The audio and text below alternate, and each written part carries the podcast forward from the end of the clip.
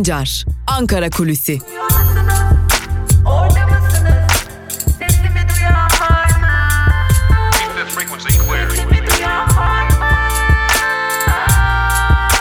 Özgürüz Radyo. Özgürüz Radyo. Ankara Kulisi'nin ilk bölümüyle merhaba sevgili dinleyenler. Haftanın son gününde Özgürüz Radyo'da tekrar karşınızdayız. Ve her zaman olduğu gibi Ankara gündeminde neler var bunları konuşacağız sevgili dinleyenler. Ee, bir yandan tabii ki e, Gezi davası var konuşulmaya devam ediliyor. Ama öyle görünüyor ki tüm hatları ortaya çıktı.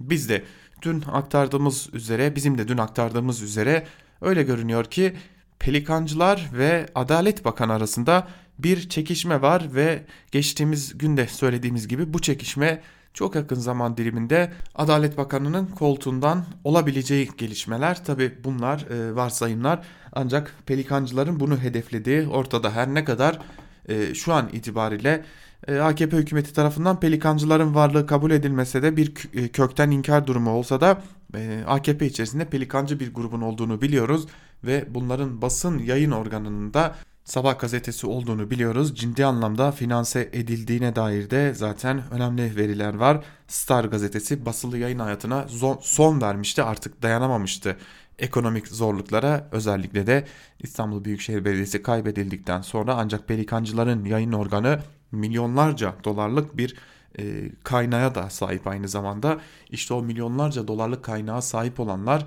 e, hatırlayacaksınız 31 Mart'ın ardından ilk olarak seçimlerin iptal edilmesi için ilk e, tweet'i atanlar da onlar da Hilal Kaplan'ın da aralarında olduğu Sabah gazetesi ekibi ve onların dahil olduğu Pelikan grubu işte Osman Kavala'nın tahliye kararının geri alınmasında da bu grubun etkili olduğu belirtiliyor. Hatta dün gazeteci ve HDP milletvekili Ahmet Şık da bu konuya ilişkin tüm ayrıntıları paylaşmıştı.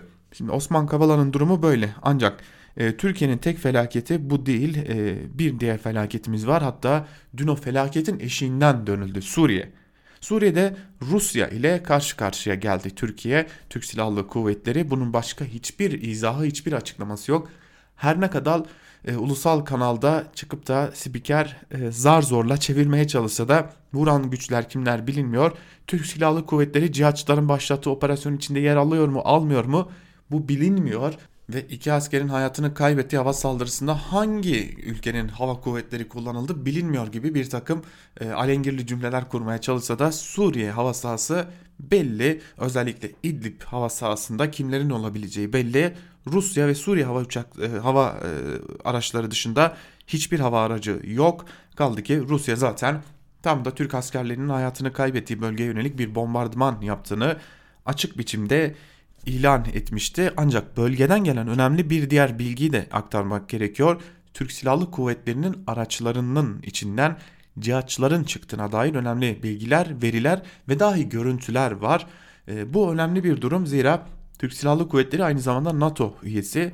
NATO üyesi olan Türk Silahlı Kuvvetleri, Kuvvetleri'nin zırhlı araçlarının içerisinden bazı cihatçıların çıktığı da görülüyor. Kaldı ki dün paylaşılan videolarda da ki biz bu videoyu Özgür Radyo'nun Twitter hesabından sizlerle de paylaştık. Cihatçılar da o araçların içinden çıkıyorlar. Hatta bombalanan o araçlarda özellikle havadan bombalanan o araçlarda o cihatçıların da hayatını kaybettiği belirtiliyor. Aslında bizim bildiğimizden çok daha fazla Türk Silahlı Kuvvetlerine bağlı zırhlı araçlar e, hedef alınıyor ancak o araçların içerisinde e, bazen Türk Silahlı Kuvveti mensubu askerler değil bölgede bulunan cihatçılar oluyor. İşte tam da bu nedenle Twitter'da dolaşan bir iddiaya cevap vermek gerekiyor. Türk Silahlı Kuvvetlerine bağlı daha fazla araç vuruluyor ama e, Türk Silahlı Kuvvetleri kayıp sayısını saklıyor gibi bir takım iddialar var. Oysa ki o kayıp sayısı, saklanmıyor. Asıl saklanan şey Türk Silahlı Kuvvetlerine bağlı araçların içerisinden cihatçıların çıktığı, vurulan araçların içerisinde de bir takım cihatçıların olduğu. Zaten e, bu konuya ilişkin dün e, güvenlik kaynaklarından bir e, emekli bir askerle görüştük.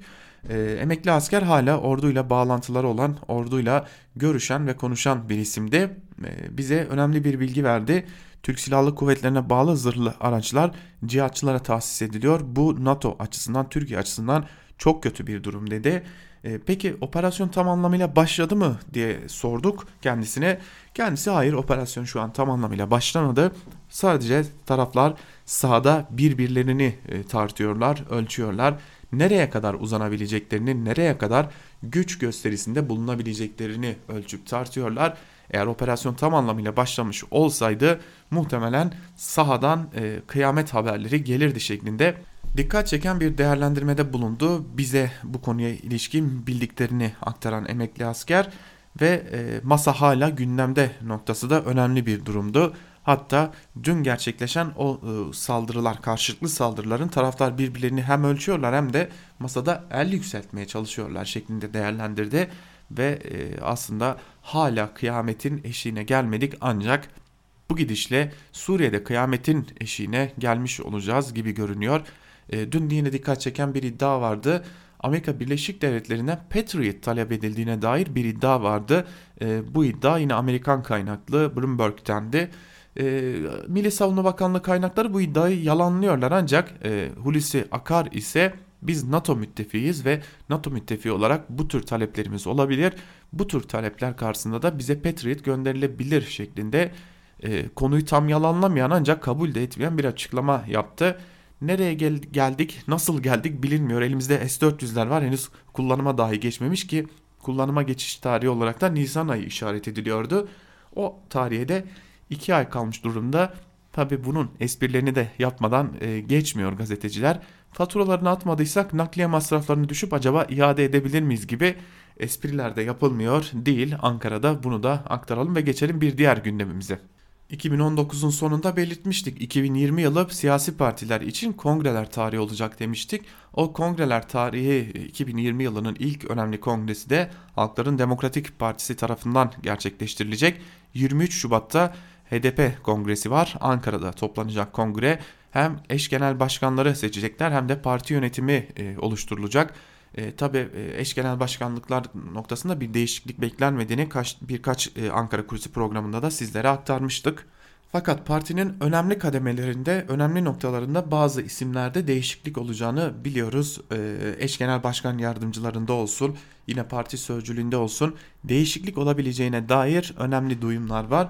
Bir diğer yandan da HDP içerisinde dönen tartışmalar var elbette e, karşılıklı sert tartışmalar. Tabi bunlar e, parti içi demokrasi e, kaidesiyle gerçekleştirildiği belirtilen tartışmalar ancak HDP'nin atıl durumda kaldığı, pasif kaldığı ve yine özellikle HDP içerisinde e, bürokrasinin ağır işlediğine dair ki Ahmet Şık da bunu bir röportajında dile getirmişti. Yine HDP'nin yerellerde özellikle de e, Kürt illerinde örgütlenme noktasında sıkıntılar yaşamaya başladığı ağır kadro tutuklamaları nedeniyle HDP'li kadroların tutuklanması ve baskılar nedeniyle yerellerde halkla iletişim noktasında sıkıntılar yaşamaya başladığına dair önemli tartışmalar var HDP içerisinde. E, kaldı ki bu konularda Halkların Demokratik Partisi'nin gerçekleştireceği 23 Şubat'taki kongresinde önemli bir diğer tartışma başlığı olacak. Toparlayacak olursak pazar günü yani 23 Şubat'ta Halkların Demokratik Partisi bir kongreye gidiyor. Eğer son anda bir sürpriz olmasa eş genel başkanlıklar düzeyinde bir değişiklik beklenmiyor ancak partinin yönetim kademesinde önemli değişiklikler yapılacağına dair de bilgiler var diyelim ve ilk bölümü burada noktalayalım. Programımızın ikinci bölümünde gazete manşetleri ve günün öne çıkan yorumlarıyla sizlerle olmayı sürdüreceğiz. Özgürüz Radyo'dan ayrılmayın. Şimdilik hoşçakalın.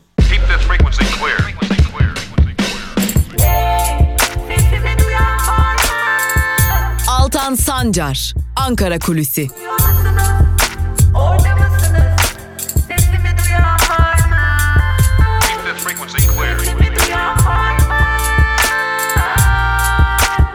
Özgürüz Radyo. Özgürüz Radyo. Ankara Kulisi'nin ikinci bölümüyle tekrar merhaba sevgili dinleyenler. İlk bölümde Ankara'nın gündemini sizlere aktarmıştık. Ankara'da neler konuşuluyor onları dile getirmiştik. İkinci bölümde ise gazete manşetleri ve günün öne çıkan yorumlarıyla sizlerleyiz. Ve ilk olarak Cumhuriyet Gazetesi ile başlıyoruz. Cumhuriyet Gazetesi savaşa doğru manşetiyle çıkmış. Ayrıntılarda ise şu cümlelere yer veriliyor. Suriye'deki çıkarları için bölgede istikrar istemeyen ABD'nin kışkırtmaları ve cihatçı gruplar Türkiye'yi hızla ateşin içine sürüklüyor. TSK destekli ÖSO Neyrap köyüne operasyon başlattı. Şiddetli çatışmaların ardından köye giren ÖSO'nun Rus bombardımanı sonrası geri çekildiği belirtildi. Rusya ve Suriye jetleri İdlib'de çok sayıda bölgeyi hedef aldı. Hava saldırısında 2 asker şehit oldu, 5 asker yaralandı. Milli Savunma Bakanlığı 50'den fazla rejim unsuru, tanklar ve obüsler imha edildiği açıklamasını yaptı. Moskova ve Ankara görüşmeleri sonucu top atışlarının durduğu belirtildi deniyor haberin ayrıntılarında. Dünden kalan önemli bir haberle devam edelim yine. Irkçı katliam 9 ölü başlıklı haber. Ayrıntılar ise şöyle. Avrupa'da yükselişe geçen ırkçılık Almanya'nın Hessen eyaletindeki Hanau kentinde katliamla kendini gösterdi. Aşırı sağcı Tobias R. isimli bir Alman önceki gece Türk gençlerin uğrak yeri olan iki nargile kafeye arka arkaya silahlı saldırı düzenledi. Beşi Türk, 9 kişi yaşamını yitirdi, 6 kişi yaralandı. Alman polis polisi saldırganın annesiyle birlikte evinde ölü bulunduğunu, bir itiraf mektubu ve yabancı düşmanı bir video kaydı ele geçirildiğini açıkladı. Türk esnaf Alman hükümeti ve polisine tepki gösterdi. Merkel ırkçılık, ırkçılık zehirdir ve toplumumuzda var dedi şeklinde aktarılmış haberin ayrıntıları. Günden güne e, Almanya'daki yükselen ırkçılık ve aşırı sağ daha doğrusu da faşizmin e, can almaya devam ettiğini özellikle de Türkiye'den gidenlere yöneldiğini görüyoruz. Kadınların isyanı başlıklı bir diğer haberi aktaralım sizlere. Dinci basın ve örgütlerin hedef aldığı ve Cumhurbaşkanı Erdoğan'ın yeniden gözden geçireceğiz dediği İstanbul Sözleşmesi ile sözleşmeye dayalı olarak çıkarılan kadına şiddetin önlenmesine ilişkin yasa AKP'de tartışma yarattı. Kadın yöneticiler ve vekiller partideki erkek vekilleri suçladı. Organize bir kampanya olduğunu belirten AKP'li kadınlar Erdoğan'ı yanlış bilgilendiriyorlar. Sözleşmeyi okumayıp yalan uyduruyorlar. Sorun yasaların uygulamasında. Sözleşmeyi eleştirenler istiyorlar ki kadınların kadınlar hiç varlık göstermesin, dövülsünler, sövülsünler diye ayrıntılar aktarılmış. Bu İstanbul Sözleşmesi meselesini AKP'nin içinden kadınların ses vermesi çok daha fazla önemli zira burada verilecek bir ses aslında İstanbul Sözleşmesi'nin ortadan kaldırılmasına yönelik o çabalarında önünü kesmiş olacak. Geçelim bir diğer habere işsiz duaya sarıldı manşetiyle çıkmış bir gün gazetesi. Ayrıntılarında ise şu cümlelere yer veriliyor.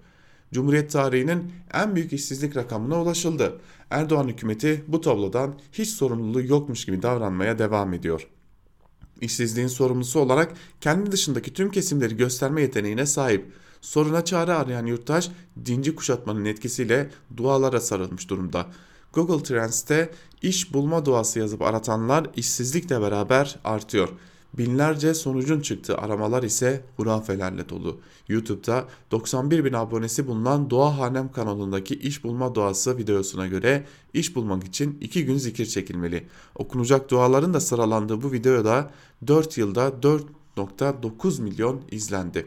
Bir yandan Cumhurbaşkanı diğer taraftan Maliye Bakanı işlerin ne kadar yolunda olduğunu anlatıyor. İşsizlik ve yoksulluktan canına kıyanları görmeyip bu dünyanın ve çekilen zorlukların imtihan olduğunu anlatıyorlar. Bu devranın devamından yana olanlar yoksulların sadece bedellerini değil inançlarını da sömürüyorlar denmiş haberin ayrıntılarında. Kahrolsun faşizm başlıklı bir diğer haberi aktaralım sizlere. Almanya'nın Hessen eyaletindeki Hanau kentinde bir, bir ırkçı saldırgan tarafından Türkler ve Kürtlerin de sık olarak gittiği iki ayrı mekana silahlı saldırı düzenlendi. Olayda 9 kişi yaşamını yitirdi. Saldırgan ise annesiyle birlikte evinde ölü olarak bulundu. Sol Parti Federal Milletvekili Sevim Dağdelen Almanya'nın sağ terör sorunu olduğunu vurguladı. Dağdelen Hanau olayı bir aşırı sağ terörüdür. Bu bir cinnet geçirme ya da e, çatışma olayı değildir değerlendirmesinde bulundu deniyor. Bu haberin de ayrıntılarında sevgili dinleyenler. HDP ittifakı genişleyecek başlıklı bir diğer haberi aktaralım sizlere. Pazar günü gerçekleştirilecek 4. olan kongre öncesinde bir güne konuşan HDP eş genel başkanı Temelli ittifakları genişletmeyi istediklerini bildirerek sürpriz isimlerin partinin yetkili kurumlarında görev alabileceğini söyledi. Temelli AKP ile masa kurulamaz diyor şeklinde de haberin ayrıntıları aktarılmış. Evet Bir Gün Gazetesi'ni de burada noktalayalım. Ee, bir Gün Gazetesi'nin ardından da Evrensel Gazetesi'ne geçelim. Bakalım Evrensel Gazetesi'nin manşetinde neler yer alıyor bugün diyelim. İdlib ısrarı risklerle dolu sözleri yer alıyor. Ayrıntılarda ise şu cümlelere yer verilmiş. Cumhurbaşkanı Erdoğan'ın harekat an meselesi açıklamalarını evrensele değerlendiren uzmanlar İdlib'deki ısrarın risklerle dolu olduğuna dikkat çekiyor. Sonuçları ağır olur. Profesör Doktor İlhan Uzgel daha önce İdlib'de hayatını kaybeden askerler olduğunu hatırlatarak askeri harekatın hem siyasi ve, ve diplomatik an hem de hukuki ve askeri açıdan maliyetli sonuçlar olacağını dikkat çekiyor. Amerika Suriye'deki çatışmadan rahatsız değil diyen Uzgel'e göre Türkiye'nin bu çatışmaları yeni bir boyuta taşıması Amerika'nın çıkarlarına uygun. Rusya uzmanı Kerim Has'a göre İdlib'de söz konusu olan Türkiye'nin çıkarları değil, AKP'nin Erdoğan'ın siyasi hırsları gözlem noktalarında Suriye ordusunun kontrolünde bulunan askerlerin bu nedenle çekilmediğini söyleyen Has, Ankara'daki iktidar Suriye'den gelen şehit haberlerinin kendi bekasının devamı adına gayet benzin görevi gördüğünü düşünüyor denmiş. Haberin ayrıntılarında Kerim Has fazlasıyla ağır konuşmuş ancak sanırım gerçeklik de tam olarak böyle. Çayın başkenti çay ithalatında birinci başlıklı bir haberle devam edelim. Türkiye'de çay üretiminin %65'inin yapıldığı Rize, geçen yıl en çok çay ithal eden il oldu. Rize, yurt dışından ithal eden kuru çay için 47 milyon dolar ödedi. Rize'de çay ithalat trendi ise gittikçe artıyor. Çay üretilen bu topraklarda çay ithalatı yapılmasını anlayamıyoruz diyen Rizeli çay üreticileri ise duruma tepki gösterdi diye aktarılmış haberin ayrıntıları. Eğer Rize'yi çay ithal eden hale getirdiyse ki yarın bir gün muhtemelen Karadenizli fındık ithal eden hale de getireceğiz. E, yanmışız demektir. Yani ülke bitmiş demektir artık. Kürtçe yasal statüye kavuşturulmalı başlıklı bir haberi aktaralım sizlere. Zira bugün 21 Şubat Dünya Ana Dil Günü. Bu vesileyle yapılan bir çağrı var. Onu da sizlerle Evrensel Gazetesi'nden paylaşalım. 21 Şubat Dünya Ana Dili Günü dolayısıyla her yıl birçok ülkede farklı etkinlikler yapılıyor. Bu kapsamda Kürt Dil Platformu yarın Diyarbakır'da bir konferans düzenleyecek. Evrensele konuşan platform sözcüsü Serafhan Ciziri, Kürtçe yasal statüye kavuşturulmalı dedi şeklinde de haberin ayrıntıları aktarılmış ve e, aslında Kürtçe üzerinde son dönemde birçok çalışma yürütülüyor ancak bu yürütülen çalışmalara rağmen Kürtçe e, gittikçe aslında büyük bir baskı altında kalmakla birlikte asimilasyona da maruz kalıyor. Geçelim Yeni Yaşam gazetesine. Yeni Yaşam gazetesi her gün ana dil manşetiyle çıkmış. Ayrıntılarda ise şu cümlelere yer veriliyor. Tehlike altındaki ana dilleri korumak amacıyla 21 Şubat'ı Uluslararası Ana Dil Günü ilan eden UNESCO'ya göre Türkiye'de birçok dil tehlike ve tehdit altında. Son yıllarda dillerle ilgili çalışma yapan birçok dernek ve kurum kapatıldı. Kürtül Platformu Sözcüsü Şerefan Ciziri, Kürtçe resmi dil olmalı derken DİSADER Başkanı Özlem Aydemir, halka çağrı yaparak dilimizi her yerde kullanalım dedi. HDK İnanç Komisyonu üyesi Mevlüt Yarbazoğlu da ana dili olan Lazca'nın kaybolmakta yüz yüze olduğunu belirterek kendimizi ifade edecek alanlar bulmalıyız dedi. Süryani yurttaş Edip Aslan da Lozan'da azınlıklara tanınan hakları hatırlatarak devlet ana dilde eğitimi parasız yapmalı dedi. De, dil bilimci Necmiye Alpay ise dilin kültürün taşıyıcı, taşıyıcısı olduğuna dikkat çekerek ana dilde eğitimin önemini vurguladı deniyor bu haberin de ayrıntılarında. Genişliyoruz, güçleniyoruz sür manşetini de aktaralım Yeni Yaşam gazetesinin. HDP'nin bu pazar yapılacak 4. olan kongresi öncesi gazetemize konuşan HDP eş başkanı Sezai Temelli yeni dönem örgütlenme modelimiz tamamen radikal demokrasi anlayışımıza uygun olarak yapılandırılacak. Parti meclisimiz yenileniyor. Yeni kurullar oluşturmuyoruz ama güçlendiriyoruz. Genişleme aslında tam da bu. Fikriyatımızın her yana ulaşmasıdır dedi. Artık Türkiye'de siyasetin HDP'siz düşünülemeyeceğini belirten temelli şunları söyledi. HDP'siz bir arayış mevcut sistemi yeniden üreten bir arayış olabilir ancak HDP ile birlikte siyasette niteliksel bir sıçrama yaşanmıştır. HDP yerel demokrasiyle güçlendirilmiş bir parlamenter sistemden söz ediyor. Türkiye için en sayıcı sistemi konuşuyor. HDP'sizlik demokrasiden kaçış anlamına gelir denmiş bu haberin de ayrıntılarında. Böylelikle Yeni Yaşam gazetesini de noktalayalım ve Sözcü gazetesiyle devam edelim. Sözcü gazetesinin manşetinde bu kafa öldürüyor sözleri yer alıyor. Ayrıntılar ise şöyle. Çürük binaya imar yok. Vatandaşı ölüme terk ediyorlar. Büyük deprem bekleyen İstanbul'da eski binaların çoğu dayanıksız. Hatta öyleleri var ki kolonu patlak, sıvası dökük, demiri çürük. Depremde yıkılması kaçınılmaz. Vatandaş iktidardan acil çözüm pek bekliyor. Binaların yenilenmesi için imar artırımı ve maddi destek gerekiyor. Ancak iktidar müteahhit payı için imar artırıp binaların yenilenmesine yanaşmıyor denmiş. Yeşil alana ise imar var. Ayrıntılar ise şöyle. Binaların yenilenmesi için imar izni verilmeyen İstanbul'da yeşil alanlara imar izni veriliyor. Nitekim Üsküdar'daki Validebağ Korusu için hazırlanan imar planları İBB Meclisi'nde AKP'lilerin oylarıyla kabul edildi. Bu izinle 354 dönümlük yeşil alan binaya boğulacak. Oysa burası birinci derecede doğal sit koruması altında. Semt sakinlerinin temiz hava aldığı nadir korulardan biri deniyor haberin ayrıntılarında. Bu dönemi anlatan en iyi haberlerden biri vatandaşın ya da yurttaşın e, yaşaması için binaya yenileme izni yok. Ancak ve ancak o yurttaşın nefes alabildiği yeşil alanlara imar izni var çünkü orada rant var. Geçelim Karar Gazetesi'ne sevgili dinleyenler. Irkçılık virüsü manşetiyle çıkmış Karar Gazetesi bugün ve ayrıntılarında şu cümlelere yer veriliyor. Almanya'da iki kafeye düzenlenen terör saldırısında 5'i Türk 10 kişi can verdi. Masum insanlara kurşun yağdıran caninin ırkçı mesajları daha öncekiler gibi bu katliamında popülist siyasetin kutuplaştırma dilinin bir sonucu olduğunu gösterdi. Beyni nefretle eli dolu eli tetikte kaç cellat var sorusu endişeleri arttırdı.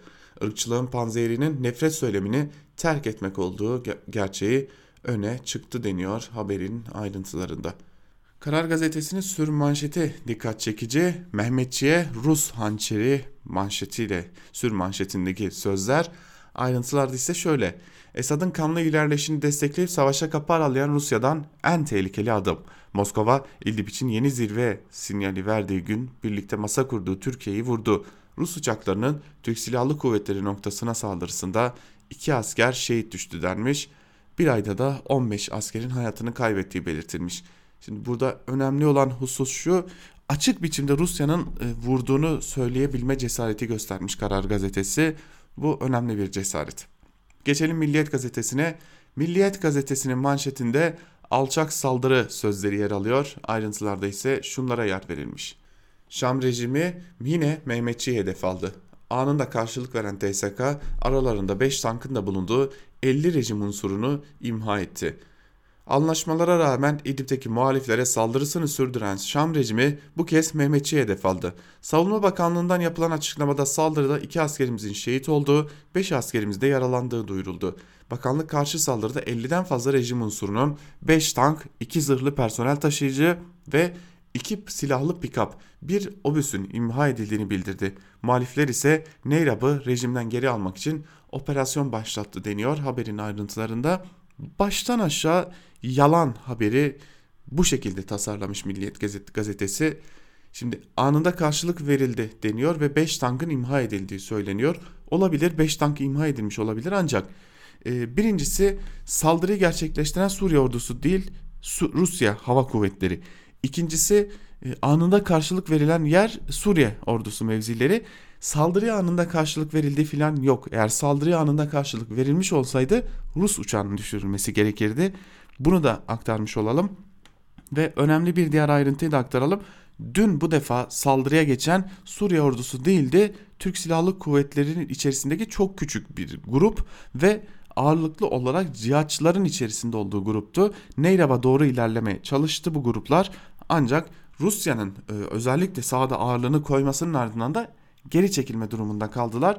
E, durum tam anlamıyla böyleyken e, göz, göz gözün içine baka baka aslında yurttaşların gözünün içine baka baka bu şekilde yalan söylemekte Milliyet gazetesine düşmüş ki muhtemelen bundan sonra Hürriyet Sabah gazetesinde Yeni Akit'te de Yeni Şafak'ta da bu yalanları görmeye devam edeceğiz. Çok da farklı bir şeyle karşılaşmayacağız. Bir diğer haberi aktaralım ama Milliyet gazetesinden öncelikle siber alarm başlıklı bir haber. Ayrıntılar ise şöyle.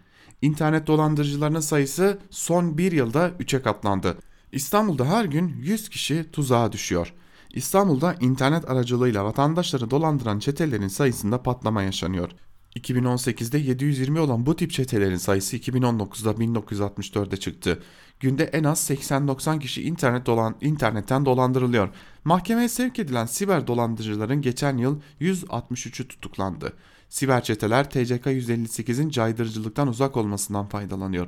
Suçun şebeke halinde yapılması durumunda bile üst ceza sınırı 7 yıl olan bu üst tür suçlarda suçun tekil yapılması durumunda 1 ile 5 yıl arasında hapis cezası öngörülüyor. Zanlıların çoğu da tutuksuz yargılanıyor dermiş haberin ayrıntılarında. Geçelim Hürriyet gazetesine. Hürriyet gazetesinde Almanca bir manşet var. Manşetin Türkçe karşılığı ise yeter artık şeklinde ayrıntılarda ise şu cümleler var. Bugüne kadar onlarca kurban verdiğimiz Almanya'daki ırkçı saldırılar bitmek bilmiyor. Bu kez neo-nazi terörist Tobias Hanao'da 4'ü Türk 9 kişiyi katletti deniyor. E, ancak 5'i e, Türk. 5'i e, Türkiye'li demek çok daha doğru çünkü katledilenler arasında Türkiye'li Kürtler de var. Türkiye'den giden Kürtler de var. Hatta Yeni Özgür Politika'da çalışan e, gazeteci Serpil Temiz'in oğlu Ferhat Ünvar da bulunuyor katledilenler arasında. E, Türkiye'de yine aslında gazeteler Türkler katledildi şeklinde çıkıyor ama orada bu defa katliam Türkleri ve Kürtleri buldu. İşte ırkçılık e, ne Türk ne Kürt ayırt ediyor ama e, Türkiye'ye döndüğümüzde işler biraz farklılaşabiliyor. Almanya'daki o faşist ırkçı saldırının e, ayrıntıları aktarılmış Hürriyet gazetesinin manşetinde de. Fakat Hürriyet gazetesinde dikkat çeken bir durum var. İdlib sahasında yaşanan gelişmeler sağ altta çok küçük şekilde gösterilmiş. Hava saldırısında iki asker şehit oldu denmiş. Suriye'nin İdlib bölgesinde TSK yönelik hava saldırısında Teğmen Ali Emre Fırıncıoğulları ile Er Mustafa Ertürk şehit oldu denmiş. Yine anında saldırıya karşılık verildiği belirtilmiş ancak saldırının kimin tarafından geldiği belirtilmemiş Hürriyet gazetesinde de. Geçelim Sabah gazetesine. Sabah gazetesi nefret ektiler, katliam biçtiler manşetiyle çıkmış. Ayrıntılarda ise şu cümleler aktarılıyor. Almanya'da ırkçılar Müslümanlara saldırdı, camileri yaktı, yetmedi, valiyi öldürdü ama hiçbir önlem alınmadı ve katliam göz göre göre geldi. Bir neonazi dördü Türk, dokuz kişiyi öldürdü denmiş. Burada da haber bu şekilde görülmüş. Sabah gazetesi de bu haberi böyle görmeyi tercih etmiş.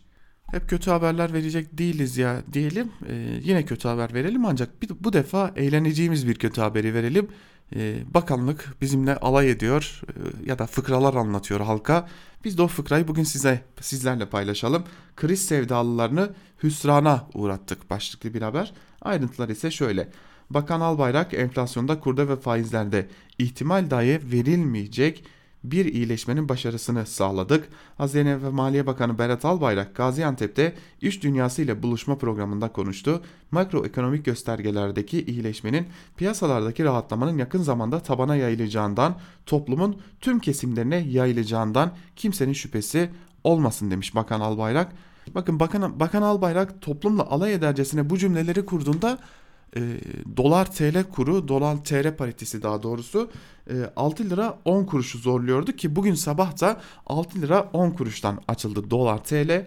Euro ise 6 lira 59 kuruştan açıldı. Şimdi Türkiye'de e, malum petrol fiyatları dolara endeksli. Dünya genelinde Brent petrolün varil fiyatı düşerken Türkiye'de petrol fiyatları yükselmeye devam ediyor. Bakın dünya genelinde petrolün varil fiyatı 58.84 dolara kadar gerilemiş durumda. Ama o gerilemenin e, paralelinde Türkiye'de dolar çok hızlı bir şekilde yükseldiği için Türkiye, Türkiye'de petrol fiyatları ya düşmüyor ya da daha fazla yükseltilmek zorunda kalıyor. Kaldı ki e, Berat Albayrak ekonomide iyileşme var diyor ancak e, son sadece son bir haftada altın fiyatlarında neredeyse %6'lık 7'lik bir fırlama yaşanmış durumda. E, gram altının fiyatı da 320 liraya dayanmış durumda. Borsada da sadece dün %3 oranında değer kaybı yaşandı ve Borsa İstanbul 115.642'den kapattı. Ee, çok değil 2 hafta önce 120 bin e, seviyesini görmüştü borsa. Artık nasıl gördü onu da ayrıca tartışmak gerekiyor. Zira başında da ilginç bir isim var Borsa İstanbul'un. E, velhasıl e, Borsa İstanbul konusundaki durum böyle. Dolar konusundaki durum böyle. E, zaten enflasyon malumunuz e, bir alışveriş sepeti 4 kişilik bir ailenin karnını bir ay boyunca doyurabilecek bir alışveriş sepeti neresinden bakarsanız bakın aylık 500 lira. Enflasyon da hali hazırda bu durumda domatesin kilosu 6 liranın aşağı değil. Tam mevsimi olmasına rağmen mandalinanın, portakalın, elmanın e, fiyatı uçmuş durumda. Buna rağmen her şey çok çok iyi durumda.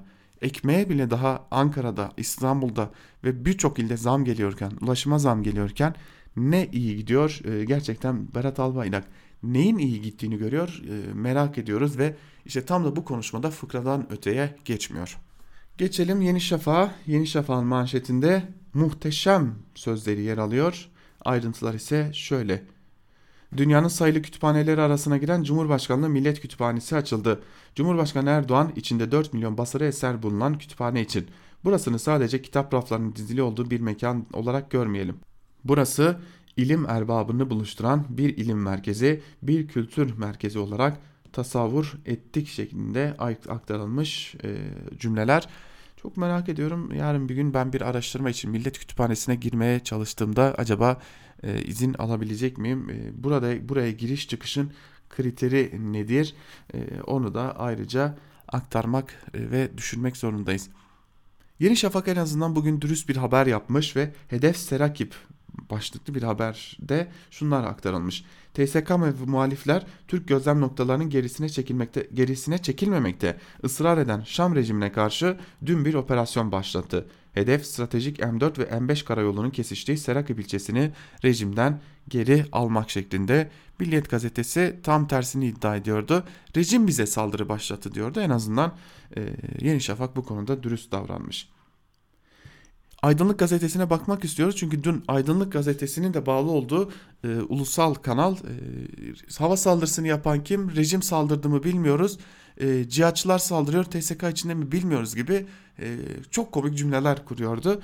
İşte ayrıntıları aktaralım. Bakalım Aydınlık net nasıl düşünüyormuş ki aynı zamanda hükümetin de ortağı biliyorsunuz. Sahibi Perinçek. İdlib'de çeşitli adlar altında onlarca örgüt var. İdlib'in büyük bölümünde hakim olan Heyet Tahrir Şam, El-Kaide ile bağlantılı örgütler ve Ankara'nın desteklediği gruplar. Sanırım bu kadarı yetecektir bile. Ankara'nın desteklediği gruplar El-Kaide ile bağlantılı diyor ve Aydınlık Gazetesi sanırım biraz kızmış gibi görünüyor. Aynı gemideki ortaklarına bu da açıkçası farklı bir durum. Ve son olarak Akit'ten bir manşet aktaralım sizlere. Akit'in manşetinde ise alınan kararlar hep millet aleyhine sözleri yer alıyor. Ayrıntılarda ise şunlara yer verilmiş.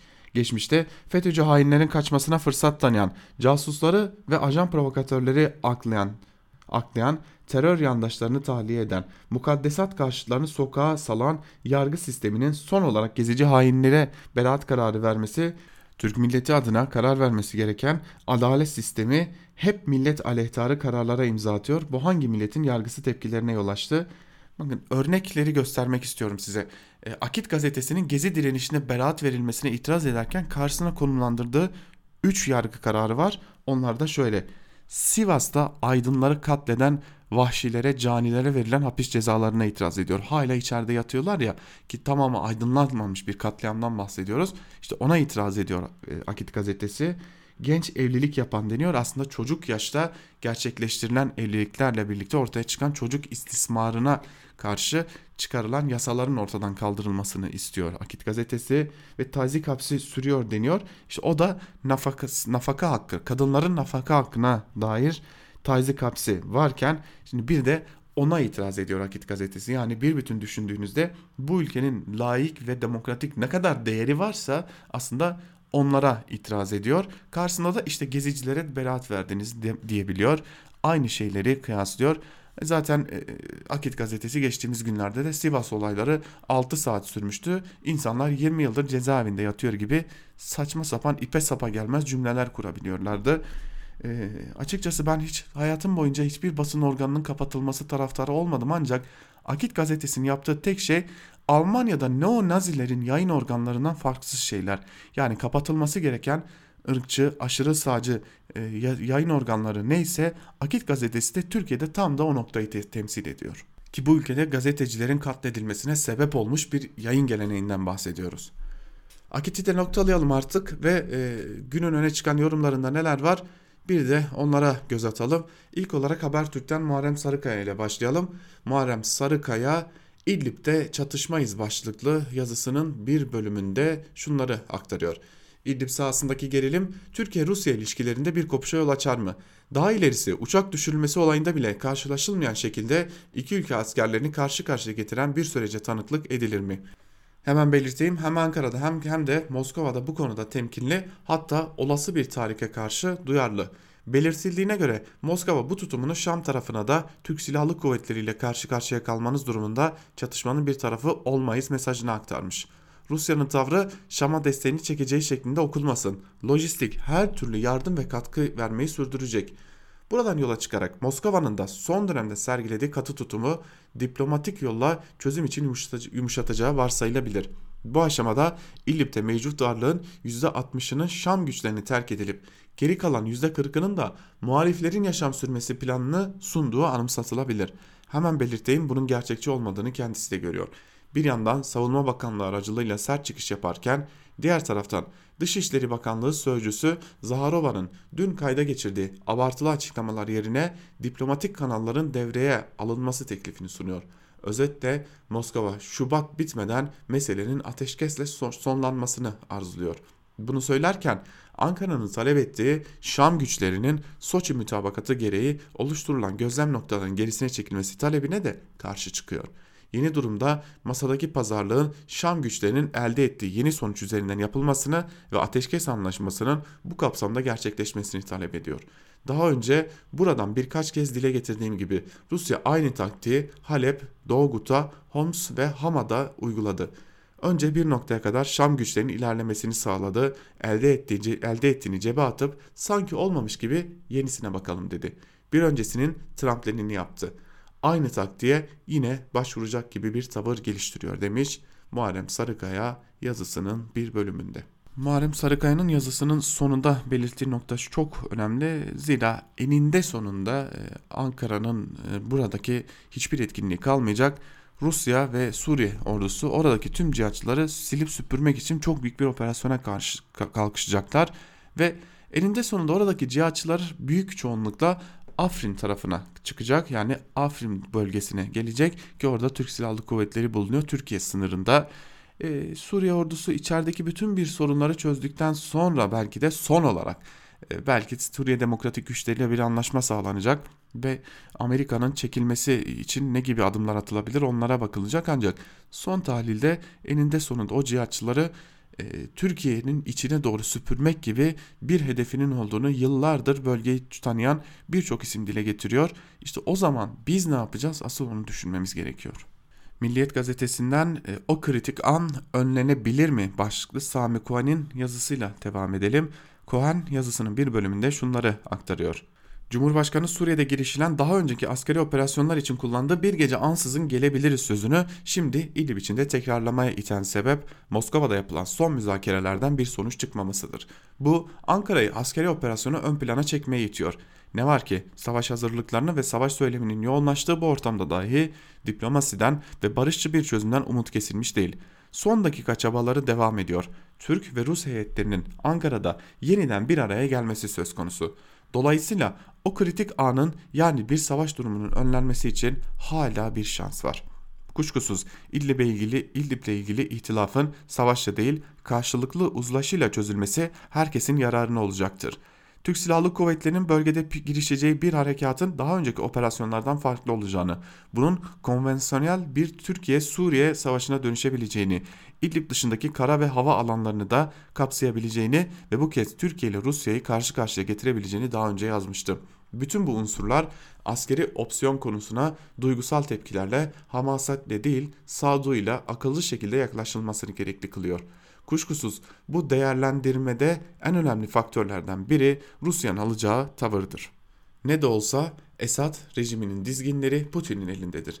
Ama aynı zamanda Putin'in de Suriye'nin geleceği konusunda çıkar hesapları ve bir stratejisi vardır. Moskova son diplomatik süreçte İdlib krizinde bir ara bulucu rolü üstlenmiştir. Ankara ile Şam arasında ortak bir yol aramaya çalışmıştır. Ancak şimdiye kadar Rusya'nın ortaya koyduğu öneriler ve haritalar Ankara'nın taleplerini karşılamamaktadır. Türk tarafı Türkiye Suriye'nin Soçi anlaşmasında belirtilen hatlara çekilmesini ön şartlar üzerinde ısrar ediyor. Suriye ise Şam rejiminin son zamanlarda kontrol altına aldığı bölgelerden tamamen çekilmeden yeni bir statünün kabul edilmesini istiyor. Kremlin sözcüsü savaşın en kötü senaryo olduğunu söyledi. Doğrudur ancak krizin bu noktaya gelmesinde Rusya'nın büyük sorumluluğunun da olduğu da açıktır. Büyük insanlık dramına yol açan bombardımanlara Rusya'nın oynadığı rol malumdur. Evet, İdlib için savaş dışında daha iyi senaryolar bulmak gerek. Bu bakımdan diplomasinin o kritik andan önceki son şansı iyi kullanması temenni edilir denmiş bu yazının da ayrıntılarında. Devam edelim yandaşlar ne diyor bir de ona bakalım. Cem Küçük yandaş yazarlardan Cem Küçük Türkiye gazetesinde Esat tamam asıl fail Rusya başlıklı bir yazı kaleme almış ve şunları aktarıyor. Son 3 haftada İdlib'de 15 şehit verdik. Rejim bölgeyi insansız hale getirmek istiyor. Havadan vurarak Türkiye sınırına yüz binler yığılıyor. Halbuki Astana süreci var. Rusya Dışişleri Bakanı İdlib için görüşmeye hazırız dedi. Türkiye aynısını dedi. Diplomasi sürüyor. Savaşta bile olmaz bu. Müzakere ederken hava saldırısı yapmak bölge daha da karışsın demektir. Kimse kusura bakmasın. Bu saldırının esas faili Rusya'dır. Rejim kendi başına bunları yapamaz. İlla Esad'ı tanıyın diyor. Türk askeri bölgeden çıksın istiyor. Bunun için de hava gücünü kullanıyor. Rusya için insan değeri sıfırdır. İnsan hakları diye bir dertleri yok ama artık anlaşmaları da sallamıyorlar. Türkiye çıkarları gereği herkes de her türlü ittifaka girebilir. Ancak 3 haftada 15 şey çok fazla. Artık Rusya ile de yüzleşilmeli. Rusya ile bu kadar yakın olmanın maliyeti gözden geçirilmeli. Ben demiyorum ki köprüler atılsın. Ancak Rusya diplomatik kurallara uymuyor, anlaşmalara saygı duymuyor. O zaman Türkiye'de gereken tedbirleri alacaktır diye düşünüyorum. Çünkü çare bırakmıyorlar. Haftaya İran'da yapılacak görüşmede anlamsız hale geliyor ya da yönlendirme yapılıyor. Bu saldırıyla masaya daha güçlü otururuz diyenlerin hesabı tutmayacaktır diyor Cem Küçük ve konudan e, aslında Rusya'yı sorumlu tutuyor. E, haliyle e, Rusya'ya diplomatik olarak tavır alalım ve artık ilişkilerimizi gözden geçirelim diyor. Asıl benim merak ettiğim şey şu e, öyle görünüyor ki S-400'ler bir ülkenin aldığı en pahalı borular olarak kalacak ve hiç kullanılmayacak. E, Türkiye'de dünya tarihinde en pahalı boruları alan ülke olarak tarihe geçmiş olacak. Devam edelim köşe yazılarına. Bir diğer yazarla devam edelim. Darbe mevzusunu yandaşlar dışında yazan hiç kimse yok. Bir Yeni Şafak yazarı bunu kaleme alıyor. Bir de Yeni Şafak geleneğinden gelen Abdülkadir Selvi bu konuyu kaleme alıyor. İlk olarak e, darbe iddiasını ortaya atan, daha doğrusu darbe safsatasını ortaya atan Yusuf Kaplan'ın Yeni Şafak'taki yazısına bir bakalım. Darbe deşifre edildi, direnç noktalarımızı takip etmeye bakalım başlıklı yazısının bir bölümünde şunları söylüyor. Rand Corporation'ın 270 küsur, küsur sayfalık Türkiye raporu geçiştirilecek cinsten değil. Elbette bu rapor, rapora bakıp kara kara düşünmek gibi bir absürtlüğe sürüklenmeyeceğiz. Elbette gece gündüz darbeyle yatıp darbeyle kalkacak değiliz. Elbette milleti darbe korkusuna gark etmeyeceğiz. Ama bu raporu didik didik edeceğiz. Raporda söylenen her şeyi ciddiyetle irdeleyeceğiz devlet olarak. Devletin ilgili kurumları olarak. Raporun ülkemizi karıştırmak, ülkemizdeki bazı dengeleri sarsmak, özellikle de Türk siyasetini dizayn etmek için hazırlandığı o kadar aşikar ki ve raporun FETÖ'nün hain elemanlarıyla CIA'nin Graham, Graham Fuller gibi iğrenç adamlarının ortaklaşa çabalarıyla yazıldığı da o kadar açık ki.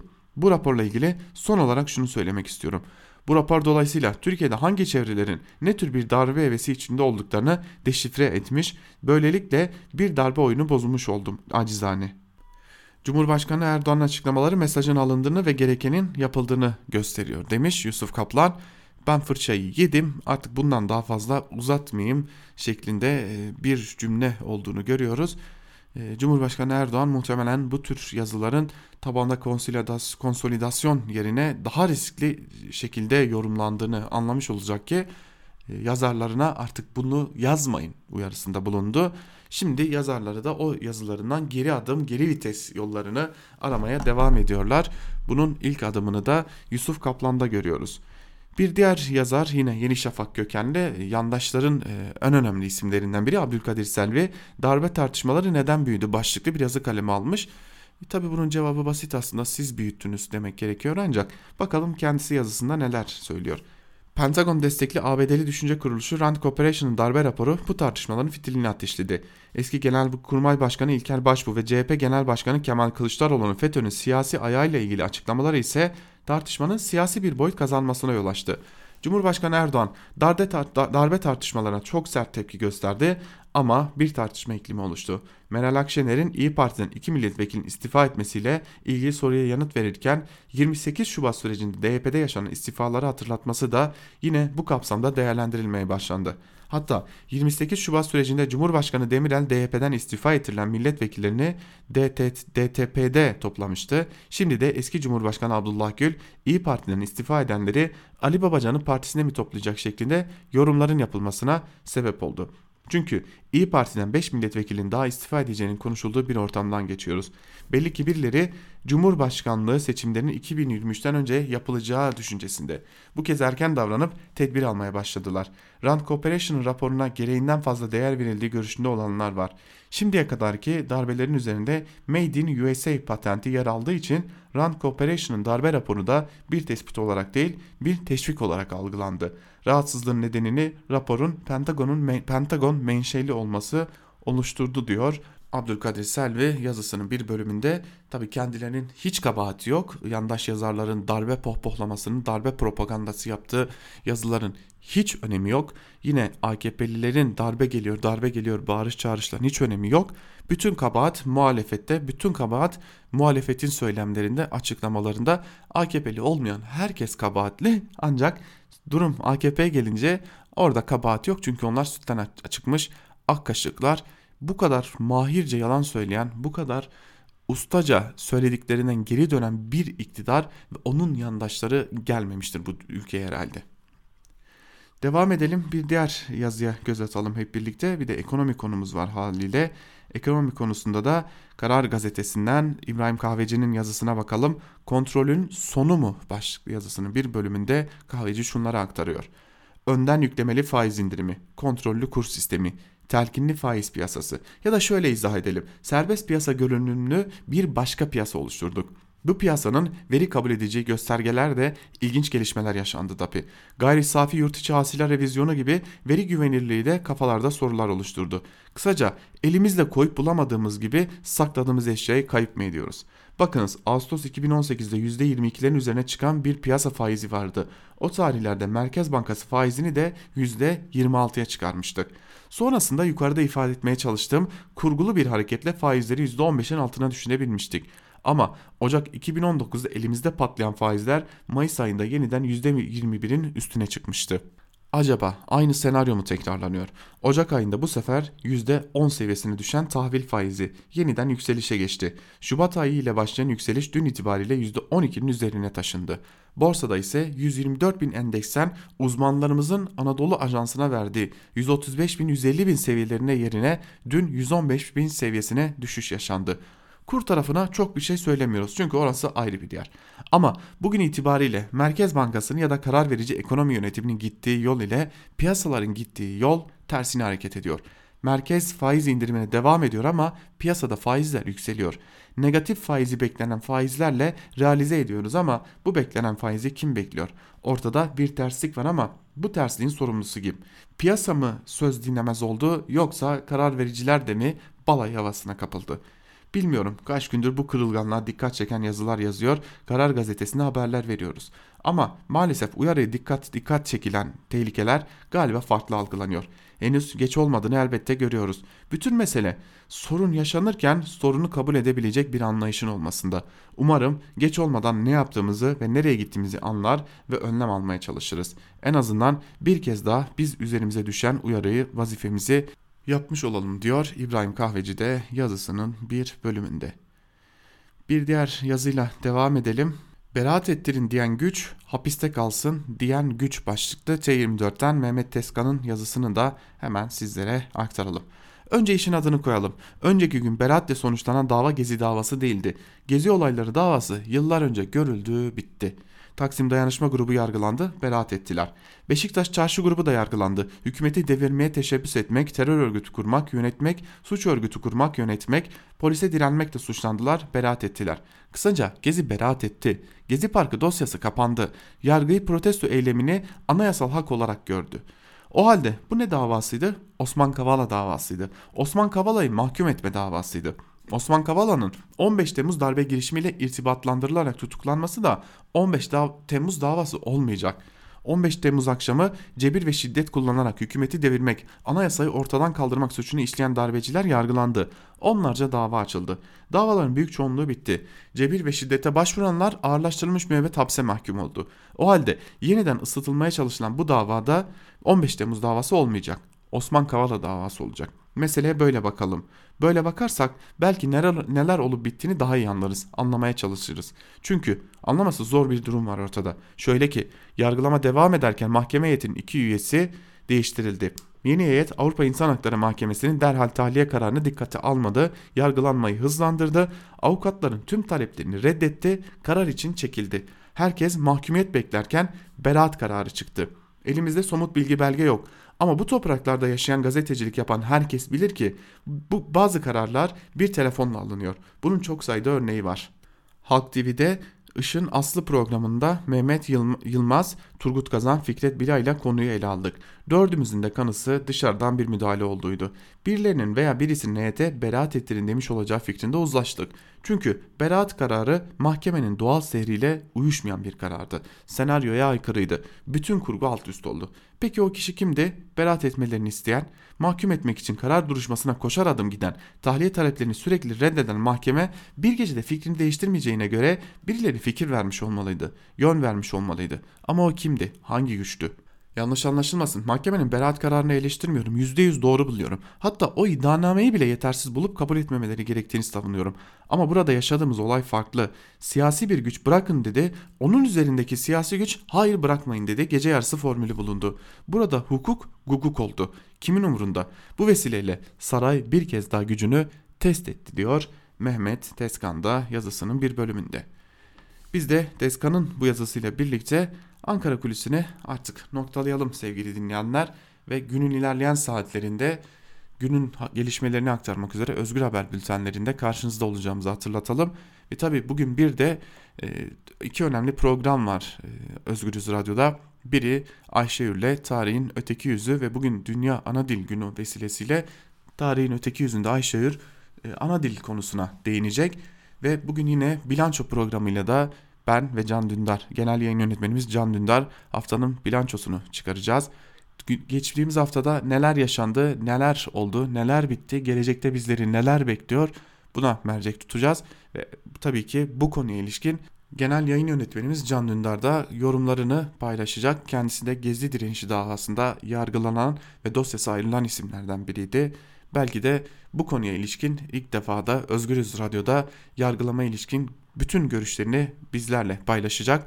Özgürüz Radyo'yu takibe devam edin ve unutmayın çok yakında çok yeni programlarla çok yeni isimlerle de karşınızda olmayı sürdüreceğiz. Sürprizlere hazırlıklı olun diyelim. Bizden şimdilik bu kadar. Haftaya Ankara Kulisi programında tekrar görüşmek dileğiyle. Hoşçakalın.